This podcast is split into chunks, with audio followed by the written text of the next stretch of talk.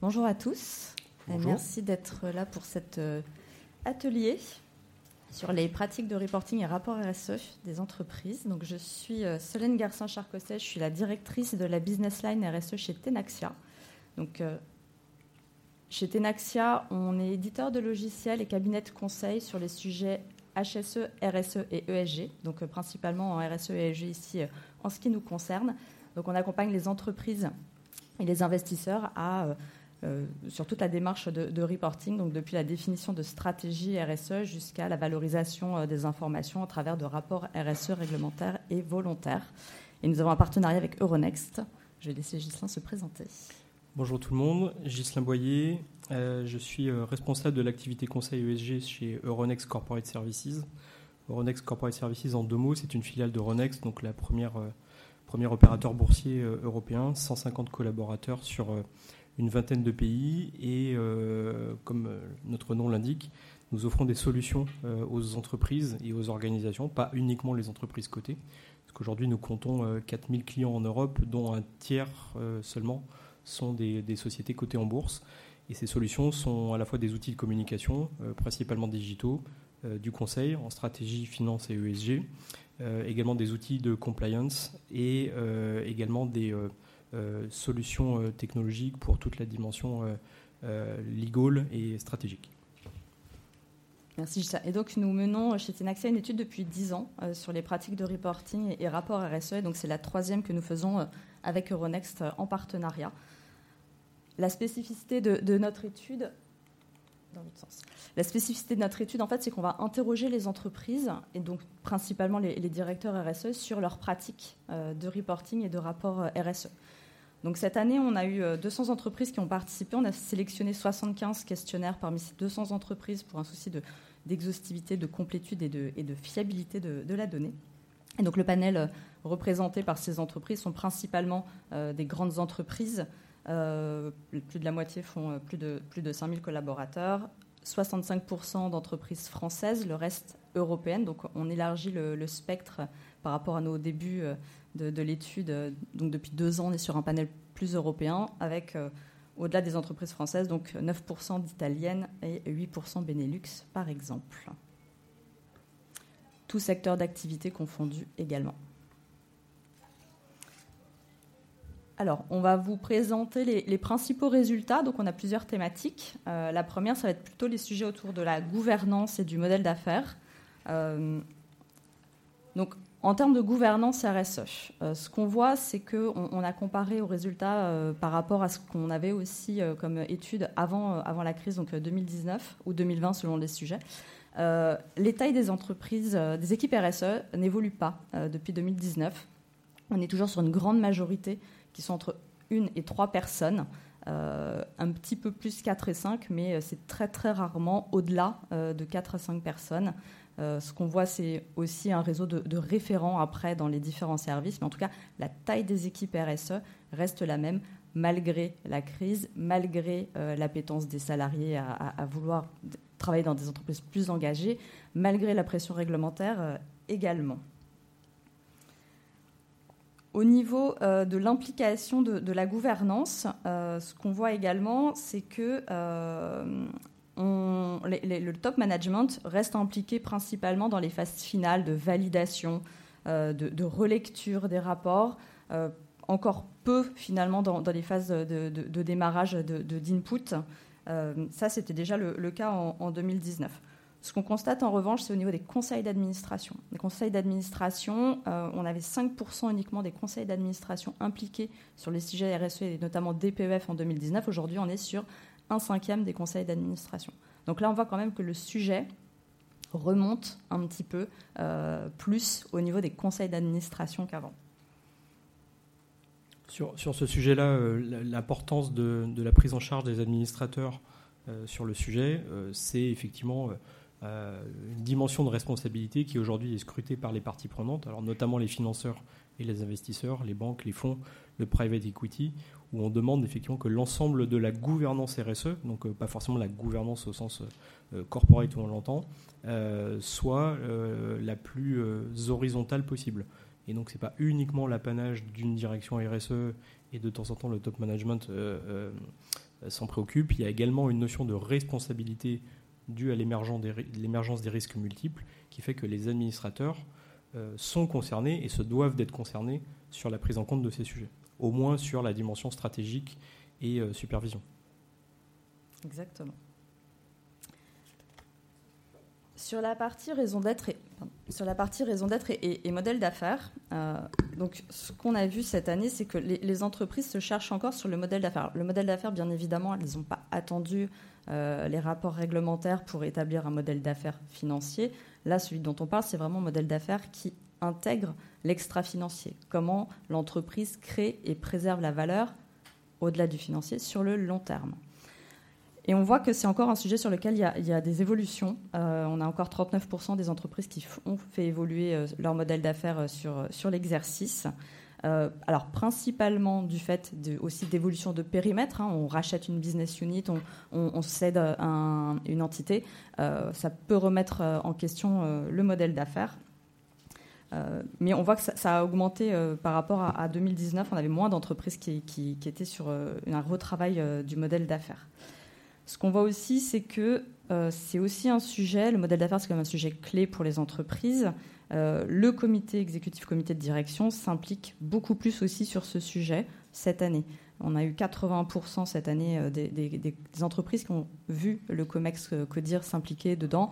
en 2019, c'était 56% des COMEX. Donc là, on voit que aussi le sujet remonte au niveau COMEX sur finalement la, formalisation du modèle d'affaires. C'est eux qui ont le, dernier mot sur, sur le sujet. Au niveau de la raison d'être, on a aussi posé la question euh, de où en étaient les entreprises sur la formalisation de la raison d'être. Donc on a aujourd'hui, dans notre panel en tout cas, 71% des entreprises qui ont déclaré avoir formalisé leur raison d'être. C'est une très forte progression parce qu'on avait 39% euh, en 2019 et 41% en 2020, donc on a pratiquement doublé le nombre d'entreprises qui ont formalisé leur raison d'être. Alors, on a pensé que c'était en lien notamment avec la loi Pacte euh, en France. Et donc, on a regardé euh, les panels entre France et autres pays européens. En fait, on s'est rendu compte que non, ça ne dépendait pas spécialement du pays. On a le même euh, nombre, pourcentage d'entreprises en France ou dans d'autres pays. Et ça ne dépend pas non plus de la taille. On s'est dit que c'était peut-être aussi les grosses entreprises qui s'étaient emparées du sujet. Pas forcément non plus. Donc, c'est vraiment un sujet, raison d'être, qui, bah, qui tient à cœur de beaucoup d'entreprises. On le voit, nous, euh, avec les entreprises qu'on accompagne, notamment les petites entreprises, elles ont vraiment à cœur, euh, dans des entreprises plus petites, familiales, bah, d'avoir une vraie raison d'être pour embarquer euh, les salariés aussi. sur, le, sur ce que disait Solène, sur effectivement le, nombre d'entreprises qui ont continué à faire évoluer leur modèle d'affaires par rapport aux, études précédentes, ça a été aussi assez surprenant en termes de résultats pour nous. une des explications, pas forcément euh, la seule et, rien n'est avéré, mais on peut imaginer effectivement que la période post-Covid euh, qui avait mis en stand-by un certain nombre d'opérations de fusion, un certain nombre d'opérations de développement pour les entreprises type ETI ou grandes entreprises, ont réaccéléré ces sujets-là.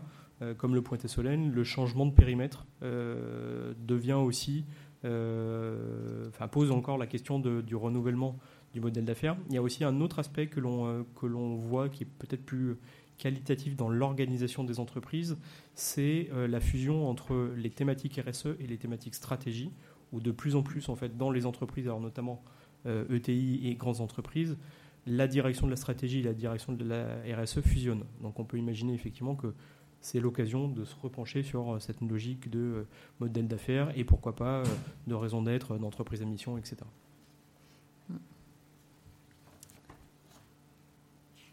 Pour passer ensuite au sujet des risques extra-financiers, donc qui est euh, une partie euh, également imposée par aujourd'hui euh, la DPEF.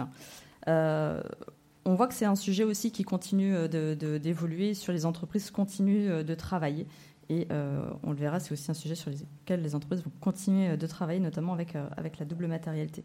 Donc en 2020, on a encore deux tiers des entreprises hein, qui ont mis à jour leur analyse des risques extra-financiers notamment du fait de euh, changements de méthodologie. Euh, on commence à avoir des entreprises qui euh, parlent justement maintenant de, double matérialité. Hein. On a encore une grande majorité qui sont sur une analyse de matérialité, donc plutôt analyse financière, ou souvent c'est pris aussi sous l'angle de l'importance. Est-ce que les sujets sont importants pour mon entreprise?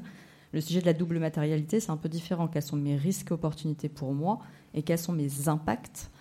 Sur mes parties prenantes, sur la société, sur l'environnement donc le sujet de double matérialité commence à émerger, on le voit, hein, c'est, à peu près 30% des entreprises qui ont déclaré travailler sur ce sujet de double matérialité, ce qui va correspondre justement à l'exigence de la, de CSRD euh, en Europe.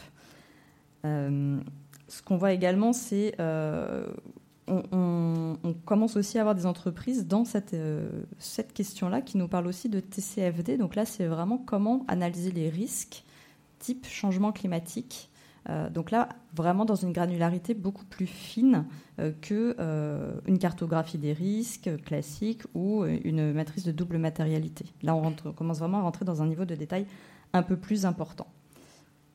C'est d'ailleurs assez paradoxal, hein, vous le verrez dans les slides suivants, mais le risque climatique, que ce soit du point de vue de la partie prenante ou du point de vue de l'entreprise, est vraiment le sujet numéro un. on verra également qu'il y a une augmentation euh, de euh, la matérialisation des trajectoires de réduction de gaz à effet de serre, euh, notamment appuyées sur, sur SBTI. Et paradoxalement, la qualité du reporting associé, et il existe un framework qui s'appelle TCFD, est très peu utilisé.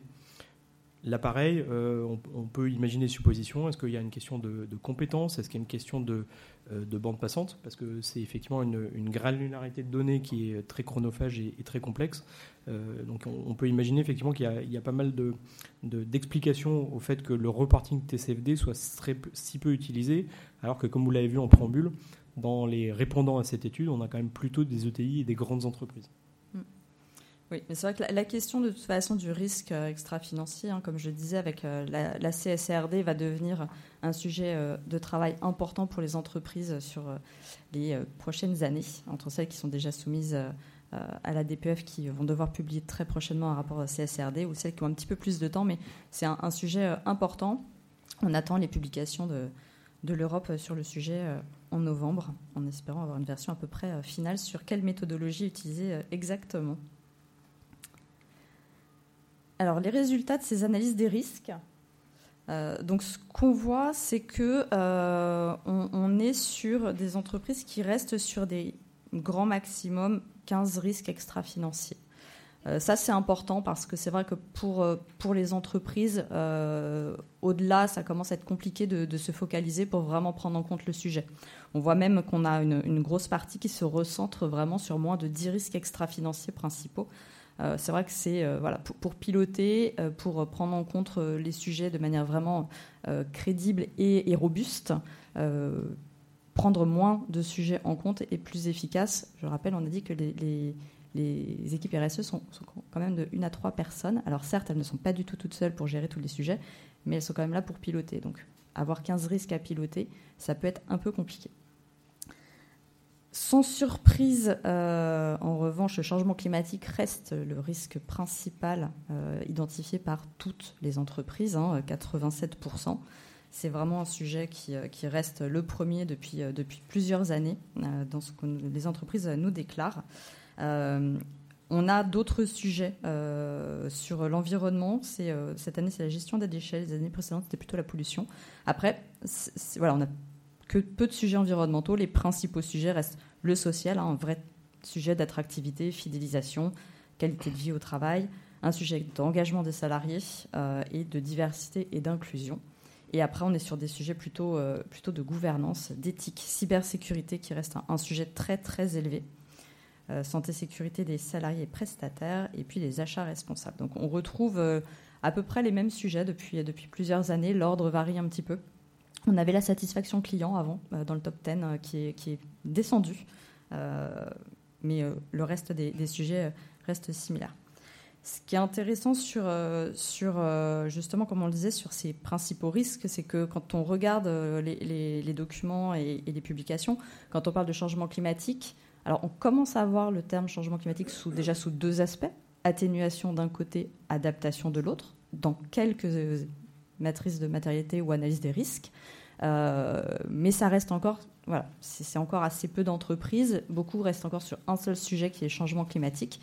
Et puis, le sujet étant vraiment critique, comme on, le voit euh, aujourd'hui, hein, euh, c'est vrai que ce serait intéressant maintenant de descendre en granularité au sein de ce sujet et notamment pourquoi pas en prenant euh, la, TCFD, en se posant la question de vraiment, une fois qu'on a dit que c'est le changement climatique, l'atténuation, d'accord, mais concrètement, c'est quoi mon risque? Il est où? euh, Si vous connaissez la TCFD, vous savez qu'il y a beaucoup de risques qui sont proposés et listés. Et c'est vrai que descendre dans ce niveau de granularité, maintenant, euh, mérite, mériterait d'être fait pour vraiment concrètement aller beaucoup plus loin sur cette analyse. On peut parler aussi de la même chose sur quand on a identifié le sujet attractivité, fidélisation, QVT.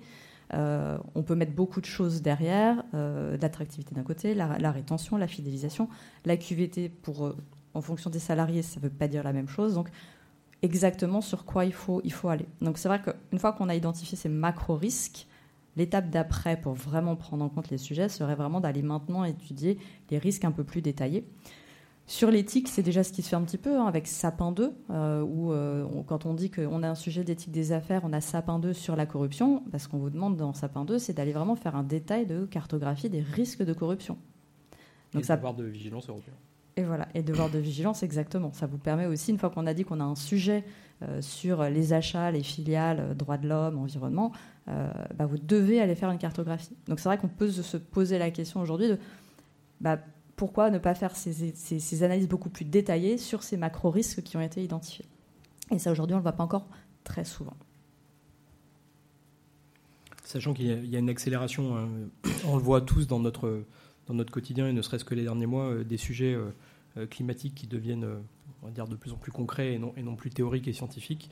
On peut très bien imaginer qu'un certain nombre des parties prenantes, et notamment celles dont on dit depuis euh, une dizaine d'années ou une quinzaine d'années qu'elles sont les acteurs du changement, qui sont les banques d'un côté et les investisseurs de l'autre, vont faire en sorte que ça, que ça accélère, puisque euh, donc, euh, que ça accélère en termes de granularité et aussi en termes de plan d'action.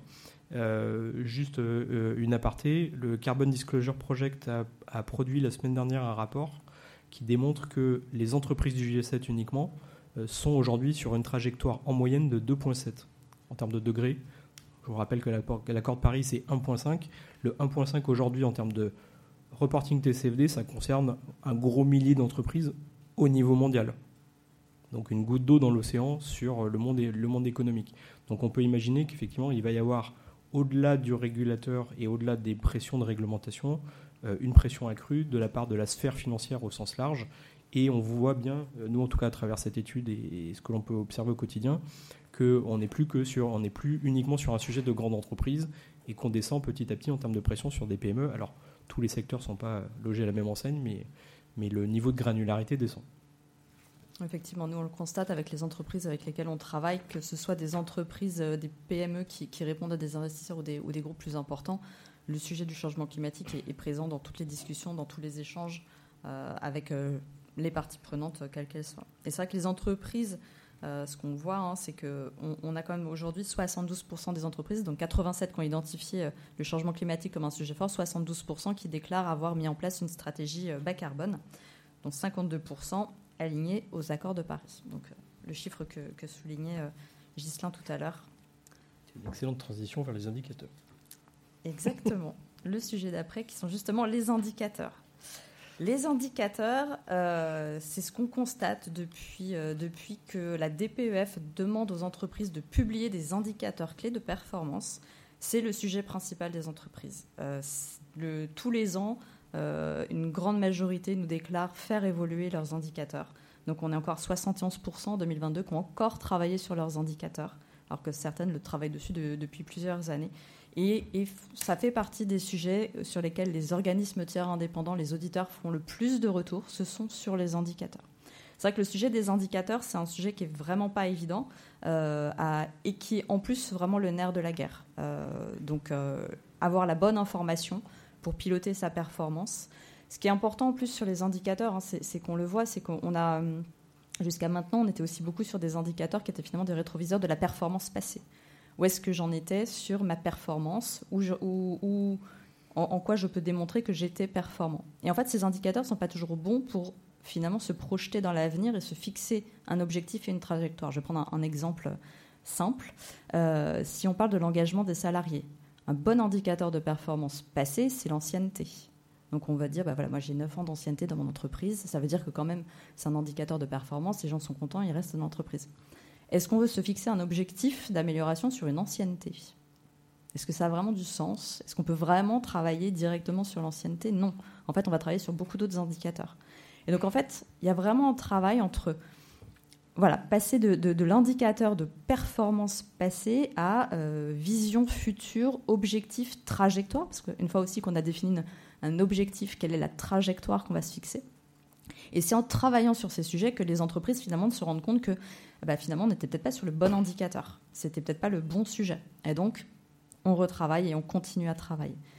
Et puis le bon indicateur, c'est aussi celui pour lequel on a la donnée disponible. Euh, parce qu'on peut imaginer un indicateur euh, très intéressant et vraiment qui va piloter, mais si on est incapable d'aller collecter la donnée, ou alors sur uniquement 50% du périmètre, est-ce que euh, c'est vraiment intéressant de, suivre cet indicateur-là Peut-être qu'il faut d'abord mettre en place tous les process de reporting qui vont bien pour pouvoir, après, à terme, suivre cet indicateur.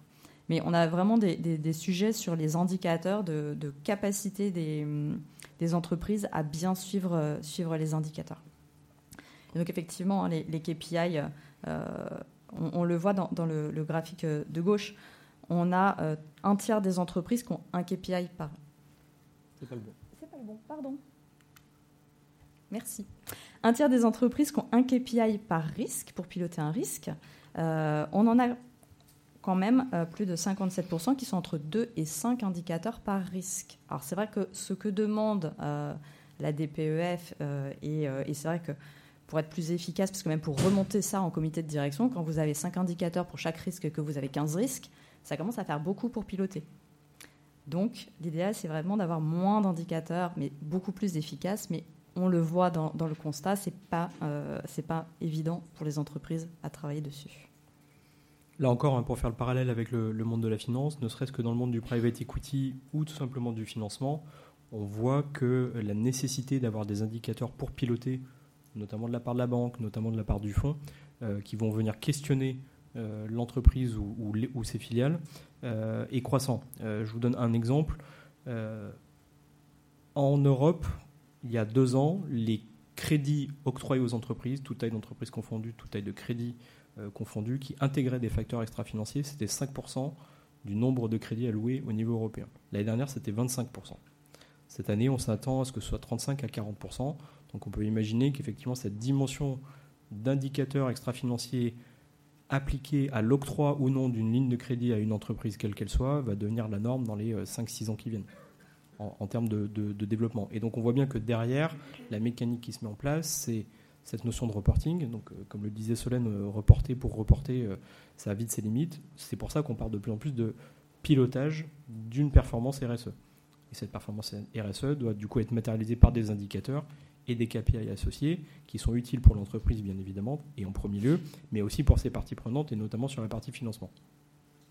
Oui, nous on travaille aujourd'hui avec une entreprise, c'est vrai qu'on le voit hein, quand les, entreprises cherchent à avoir des, prêts indexés auprès des banques, les banques euh, challenge vraiment les entreprises sur les indicateurs. Euh, les banques ne choisissent pas juste le premier indicateur proposé par l'entreprise, mais cherchent vraiment à ce que l'indicateur soit vraiment en lien avec la matérialité des sujets et que ce soit euh, un, vrai challenge pour l'entreprise, alors que ce soit bien évidemment atteignable, mais que ce soit quand même ambitieux et, et robuste. Donc le sujet des indicateurs devient vraiment le sujet vraiment clé euh, pour, les, pour les entreprises. Et hein. puis comme je disais, c'est aussi le sujet sur lequel il y a le plus de retours des organismes tiers indépendants, hein. que ce soit l'exhaustivité, la définition de l'indicateur, euh, le, périmètre couvert, etc., etc.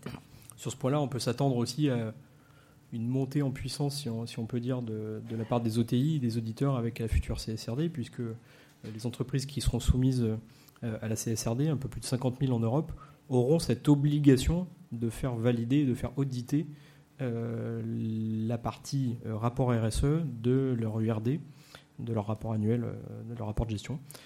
donc on peut imaginer qu'il va y avoir aussi une montée en puissance des OTI qui vont eux-mêmes devoir rendre des comptes en termes de qualité et de quantité à leurs propres régulateurs.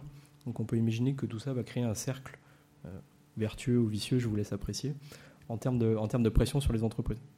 Et puis une pression aussi, on parlait des banques, les banques aussi aujourd'hui euh, ont des comptes à rendre. Euh, et donc on voit aussi de plus en plus de banques interroger leurs clients, entreprises, sur des indicateurs. donc c'est assez récent, hein, ça, ça, date de cette année, mais les banques maintenant ont besoin d'avoir des informations sur les entreprises. Donc encore une fois, sur des indicateurs. Donc les entreprises doivent répondre à des investisseurs, à des banques, à différentes parties prenantes, à la réglementation sur ces sujets d'indicateurs. Donc c'est là qu'on voit euh, que euh, le sujet euh, commence à être vraiment pris en compte. Cette année, 100% des entreprises nous ont répondu quand même que les sujets des indicateurs remontaient en COMEX et CODIR. En, 2019, c'était 75% des entreprises. Donc là, on voit qu'il y a vraiment une unanimité au niveau des, des, comités de direction et COMEX sur l'importance de ces sujets. Ça rentre, hein, vous le voyez d'un point de vue médiatique, mais ça rentre aussi dans les éléments de rémunération euh, des top management, voire des principaux dirigeants, euh, cadres et dirigeants dans, les organisations. Donc euh, il est aussi quelque part assez logique qu'à partir du moment où l'entreprise se fixe des indicateurs, que ces indicateurs soient liés à une performance et que si cette performance induit, implique des rémunérations variables, on les suive. Donc ça paraît assez logique de dire ça, mais c'était un peu les incohérences des années précédentes. et on observe encore, nous, dans notre quotidien avec Solène, des entreprises qui se fixent des indicateurs, fixent des indicateurs de performance euh, RSE à leur management ou à leur cadre, et pour autant ne les suivent pas, ce qui pose quand même un petit problème. Exactement. Euh, au niveau des indicateurs, donc on a regardé aussi, on a posé la question des, référentiels qui étaient utilisés. Euh, donc là, on, a beaucoup plus d'entreprises qui utilisent des, référentiels. On a 86% des entreprises. En 2019, c'était seulement 50% des entreprises qui utilisaient des référentiels. Euh, le principal étant aujourd'hui euh, les, GRI. On verra l'évolution avec euh, la CSRD et les indicateurs obligatoires qui vont être demandés. Est-ce que ça va venir en, complément les, référentiels type GRI Est-ce que ça va venir remplacer? Donc ça, c'est une, question. et puis, on voit aussi une, montée de SASB. Alors, SASB, je ne sais pas si vous connaissez, c'est un, référentiel américain qui, est, euh, aussi, euh, qui, monte aussi, qui était très peu utilisé il y a, en 2019, elles étaient 4%. C'est ça. Aujourd'hui, c'est 20%, 28%. Sur les outils de collecte, on constate que les entreprises utilisent encore à, à 36% Excel seulement pour collecter les informations. Euh, donc là, ça veut dire que 36% des entreprises euh, utilisent Excel, euh, ce qui met toujours en, question la, fiabilité de la donnée, la robustesse de la donnée, comment vérifier les données, le suivi, la traçabilité. C'est vrai que les auditeurs ne sont pas toujours très fans d'Excel.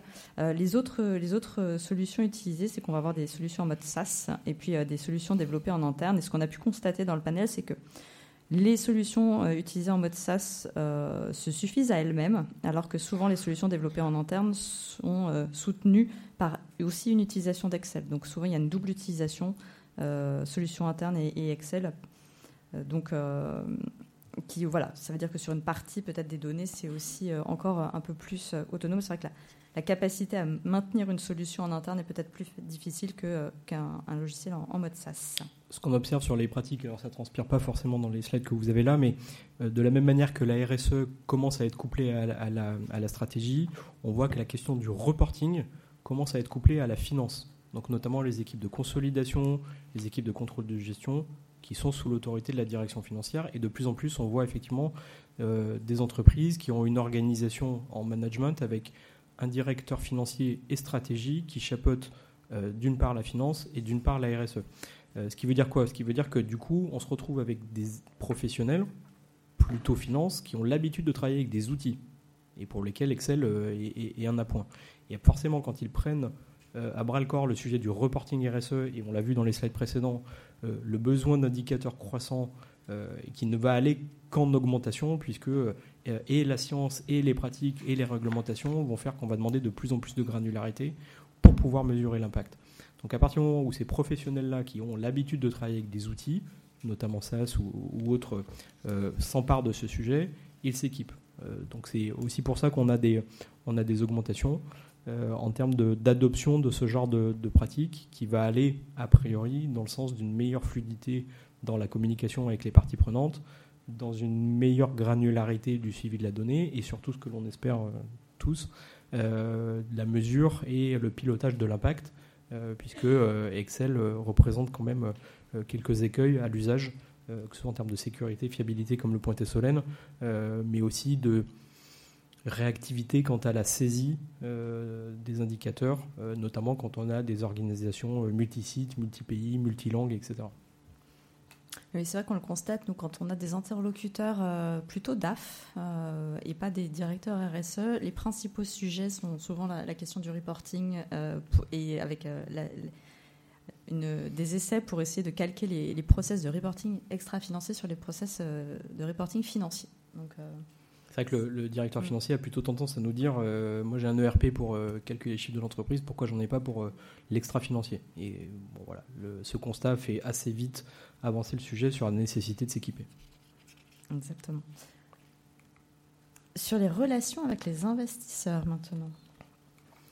Alors ça, c'est un volet qu'on a voulu développer sur les, trois dernières années de l'étude, hein, quand, euh, quand Euronext et, Tenaxia ont, décidé de travailler ensemble sur, euh, cette étude pour la porter au niveau, euh, au niveau européen. On a intégré un volet communication et surtout communication financière qui nous semblait le, plus facile à mesurer.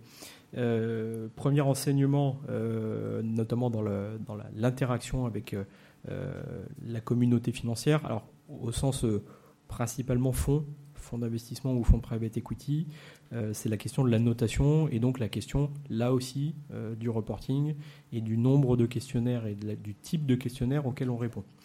Euh, il y a eu quelques surprises là, sur, sur la dernière étude, notamment ce qui nous a surpris avec Solène sans qu'on ait d'explication, alors que la logique aurait plutôt été inverse, c'est le recul des Covadis. Sur, sur cette approche-là. Alors pourquoi surprenant? Parce que il y a ce sujet d'éthique des affaires qui monte, il y a le devoir de vigilance européen, euh, et puis surtout, euh, on commence à, avoir cette notion de supply chain euh, au sens cycle de vie et au sens mesure carbone, qui devrait faire que Ecovadis s'impose comme l'un des questionnaires les plus utilisés. On peut imaginer, il faudra voir ça à l'usage l'année prochaine, que, c'est un recul à l'instant T sur le panel qui est représentatif sur cette étude et que ce n'est pas forcément une, tendance, une tendance de fond. Euh, sans surprise, euh, les agences de notation ou questionnaires les plus utilisés, ceux que vous avez à l'écran, euh, sont exactement les mêmes que les années précédentes, avec là aussi une hégémonie des agences de notation ESG américaines, donc soit MSCI, que ce soit Moody's, Standard Poor's, etc.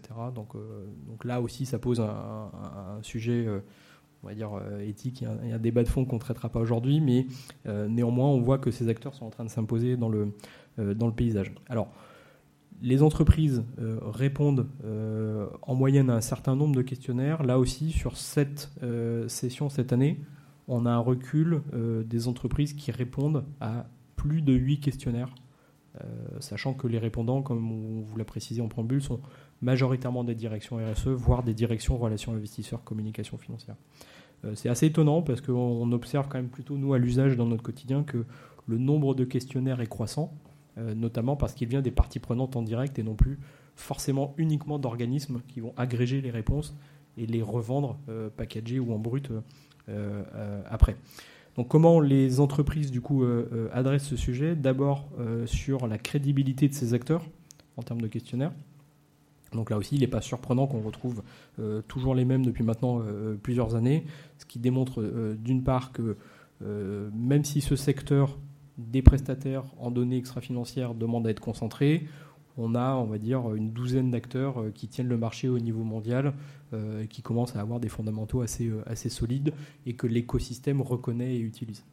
L'impact de ces agences auprès des investisseurs, il faut bien avoir en tête que ce sont des fournisseurs, donc des prestataires, et que euh, un fonds d'investissement euh, n'est pas forcément euh, adhérent ou n'achète pas forcément les données cumulées de MSCI, de VGOIS, d'ISS, d'Ecovadis, etc. Ils font eux aussi des choix, ce qui pose pour certains, s'il y a des, personnes en charge de, la communication financière dans la salle, de temps en temps des exercices de style pas forcément agréables où vous arrivez avec votre ranking d'une agence de notation et en face le fonds vous explique qu'il en utilise une autre et que donc du coup ça vaut rien.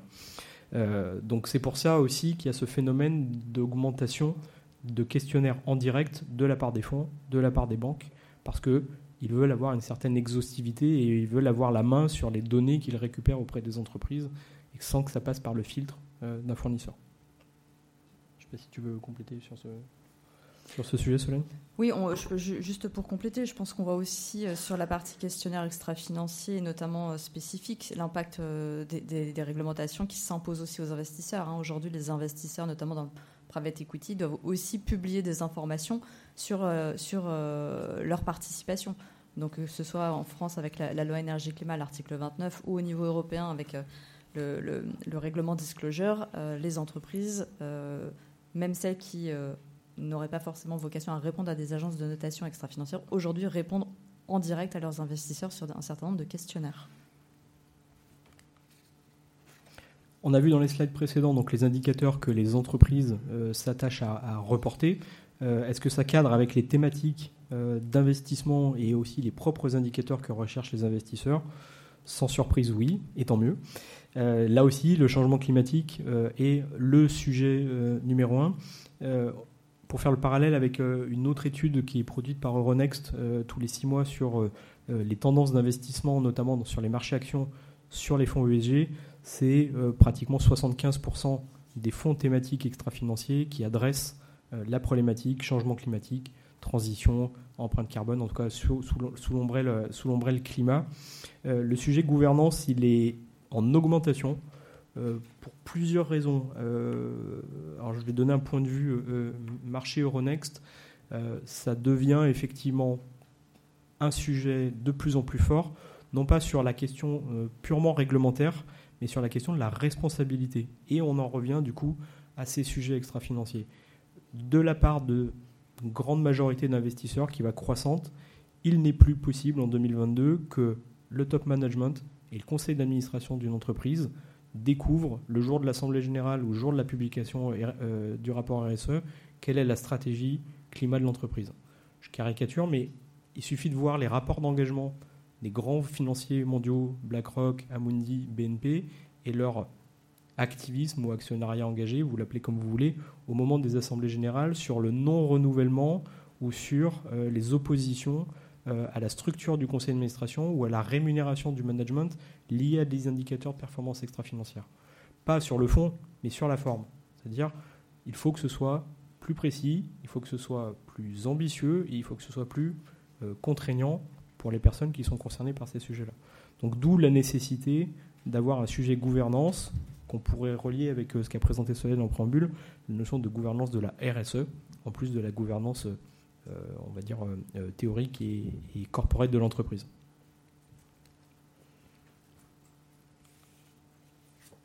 Sur la partie après retour des agences. Ouais. Sur, sur les retours des agences, alors là aussi, pour, pour, ceux qui, qui, qui, dans la salle qui, qui, travaillent avec des agences de notation et qui ont parfois un dialogue pas toujours régulier, Néanmoins, on voit que les principaux retours des agences de notation après les réponses aux questionnaires ou les ratings portent majoritairement sur l'amélioration du reporting et encore une fois sur la sensibilisation du COMEX. Donc vous voyez que ce sujet, ce fil rouge de la responsabilité, et on peut imaginer effectivement en sous-jacent la formation, la capacité à appréhender ces sujets, puisque euh, l'ensemble de l'écosystème n'est pas aujourd'hui euh, spécialiste du climat, de la RSE et des sujets ESG, e vient en fil rouge à la fois côté investisseur, à la fois côté entreprise, à la fois aussi côté partie prenante et, acteur de l'écosystème. L'intégration dans les outils de communication, ça, ça monte assez fort, à savoir on demande de plus en plus qu'il y ait une certaine on va dire, cohérence entre l'exercice réglementaire du reporting et la communication. Alors la communication qui soit produit, service ou institutionnel, et donc bien évidemment communication, euh, communication financière. Le 45% que vous avez sur le, slide de gauche, le graphique de gauche, est, euh, plutôt un sujet qui est en, forte augmentation euh, sur, sur les répondants de, cette année. Là, sans surprise sur la partie droite, donc la place, l'importance de, de, la dimension ESG dans les meetings actionnaires, que ce soit les assemblées générales, que ce soit les roadshows, que ce soit les rendez-vous périodiques pour les entreprises euh, non cotées, c'est euh, un terme qui est abordé volontairement, souvent à l'initiative de l'entreprise, et pas toujours à l'initiative du financier qui, encore une fois, a la capacité, par rapport à ce qu'on a vu sur les slides précédents, d'obtenir de la donnée extra-financière de manière indirecte auprès des agences de notation ou des fournisseurs de données ESG. Nous, on le voit dans les relations aussi entre les, investisseurs et les, entreprises. Euh, on, travaille avec euh, les sociétés de gestion donc pour aller récupérer de la donnée auprès des, participations. Et euh, on voit une évolution. au départ, on va dire il y a trois ans, les, investisseurs récupéraient la donnée. Là, maintenant, ils analysent la donnée, ils regardent, ils font un retour aux participations et ils co-construisent des plans d'action avec leurs participations pour les aider à s'améliorer. Donc on voit vraiment aussi une évolution dans euh, les relations entre euh, entreprises et investisseurs. Alors vous, vous serez peut-être étonné de voir qu'il y a un 23% du thème qui n'est jamais abordé alors qu'on vous explique que c'est un sujet euh, prégnant. il est vrai, et c'est quand même une réalité, que pour certaines tailles d'entreprise et pour certains secteurs d'activité d'entreprise, c'est encore un sujet qui est très abstrait, y compris pour leurs parties prenantes. Donc il y a encore des entreprises qui effectivement euh, au-delà de leurs convictions personnelles et de leur dimension euh, stratégique, ne sont pas forcément ultra challengés sur ces sujets-là. Et un dernier slide avant la conclusion, il faut qu'on accélère un petit peu. Je crois que c'est Je crois que c'est exactement le même. Tu peux passer à la conclusion. Ah bah passons à la conclusion alors. Très bien. Bah, donc en conclusion, hein, on, a identifié quand même un, certain nombre de bonnes pratiques Notamment, euh, donc on, le voit que le, sujet de la RSE quand même remonte maintenant de plus en plus hein, dans les instances de gouvernance euh, jusqu'au conseil d'administration. Euh, on commence à avoir une prise en main de ces sujets un peu plus haut qu'auparavant, avec une implication donc accrue du management. On voit aussi hein, une implication accrue des investisseurs, ce qui passe aussi par une montée en compétence hein, de ces investisseurs. c'est ce que je vous disais, on le voit avant, ils se contentaient de, collecter la donnée. Maintenant, ils sont beaucoup plus en capacité d'analyser cette donnée, euh, d'identifier les points forts, les axes d'amélioration, d'accompagner euh, les entreprises. Euh, donc, une vraie professionnalisation des acteurs sur les sujets, sur les sujets ESG.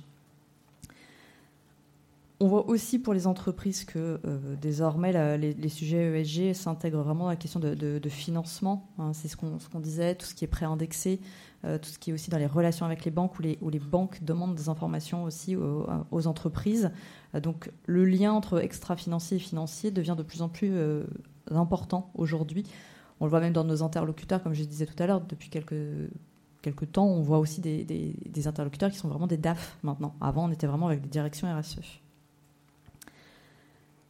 Mise, mise, à niveau réglementaire en progrès. Hein, donc voilà, on, on répond aujourd'hui à la DPF, les entreprises le font plutôt correctement maintenant.